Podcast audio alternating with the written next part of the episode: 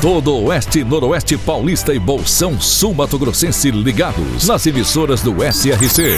Clube FM, Cidade FM, Jovem Pan, Rádio Amiga, Rádio Nova Andradina, Cairós, Tropical. Mais de 3 milhões de ouvintes ligados na informação com credibilidade desde 1971. SRC Notícia. Apoio Azevedo Auditoria e Soluções Empresariais para empresas inteligentes. SRC Notícia. Apresentação: Marcelo Rocha. E o morador de Piacatu, que estava preso sob suspeita de ter ateado fogo na esposa durante um churrasco de confraternização, foi solto por determinação da Justiça.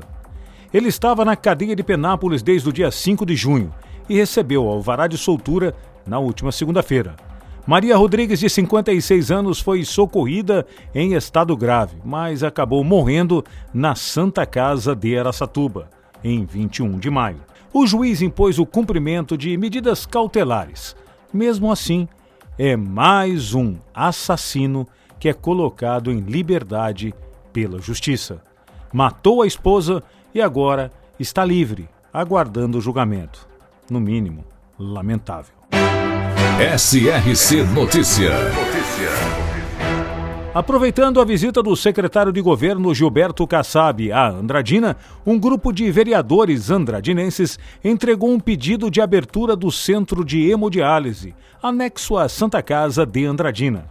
Toda a infraestrutura e equipamentos do centro, construídos com recursos do governo do estado, está pronto desde 2016 e ainda não atendeu a nenhum paciente. Ué, que coisa, hein? Mas o prefeito Mário Celso, que recentemente decretou uma intervenção na Santa Casa de Andradina, validou o pedido, reafirmando que a saúde pública é um dos principais problemas enfrentados pelas cidades do interior e que tal centro é estratégico para atendimento de um grande número de pacientes. E agora Lins é notícia, repórter Wagner Trevisi. O delegado seccional de Lins, Wellington Martinez Hernandes, apresentou a nova sede da delegacia seccional. Fica localizada na rua Cônego Vicente Francisco de Jesus, 241, no Jardim Santa Clara. Até o final do mês, a Central de Polícia Judiciária será transferida dos autos da Floriano Peixoto para o prédio onde estava a seccional, na esquina da Santa Casa. Segundo ele, houve a necessidade de deixar o prédio onde o CPJ está há 10 anos. É um prédio alugado e, por questões administrativas e jurídicas, o Estado não pôde mais contratar a locação e a polícia foi obrigada a alterar a funcionalidade. Ele afirmou que acredita ser mais correto tirar a seccional do centro, que tem um menor fluxo de atendimento, e colocar a CPJ ali. Wagner Treviso de Lins para o SRC.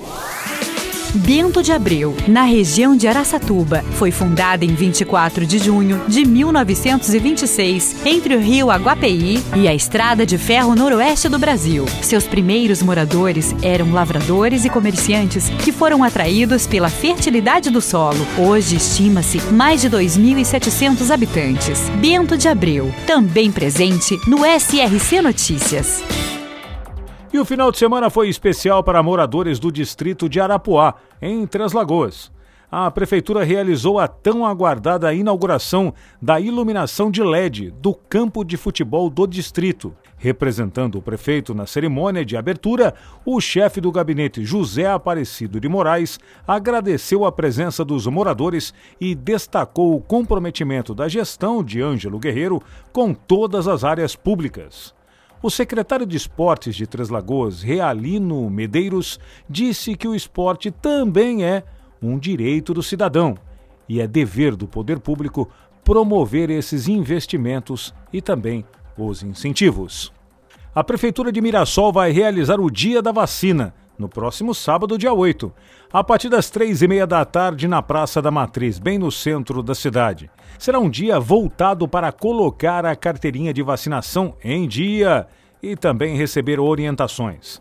Para a criançada haverá pula-pula, brinquedos infláveis, algodão doce, pipoca e ainda show com a banda Combinados. O objetivo é dar a oportunidade de todos colocarem o cartão de vacinação em dia junto com uma festividade, segundo falou o diretor de saúde de Mirassol, Frank Oliveira. Para empresas inteligentes. Azevedo Contabilidade e Soluções Empresariais. Serviços de contabilidade e auditoria com profissionais com experiência nas áreas de gestão empresarial. Rua Bandeirantes, 1438. Fone 18 31 17 4500. Escritórios em Araçatuba, Bauru e São Paulo. Acesse azevedo.cnt.br. Azevedo Contabilidade e Soluções Empresariais. Há mais de 30 anos, oferecendo serviço de qualidade. Nosso compromisso é com seu sucesso.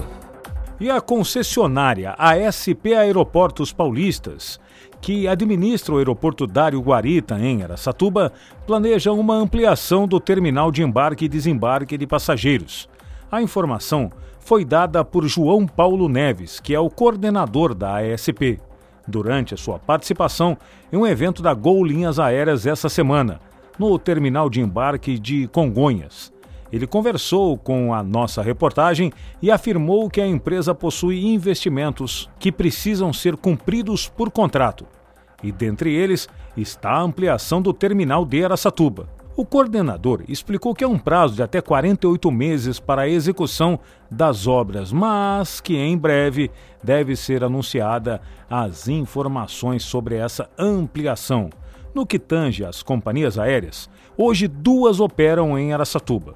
A Azul, que possui voos diários para Viracopos, em Campinas, e de lá conexões para várias cidades do país e até para o exterior, e a Gol Linhas Aéreas, que opera com três voos semanais de segunda, quartas e sextas para o aeroporto de Congonhas, em São Paulo, e de lá para várias conexões nacionais. Marcelo Rocha, SRC.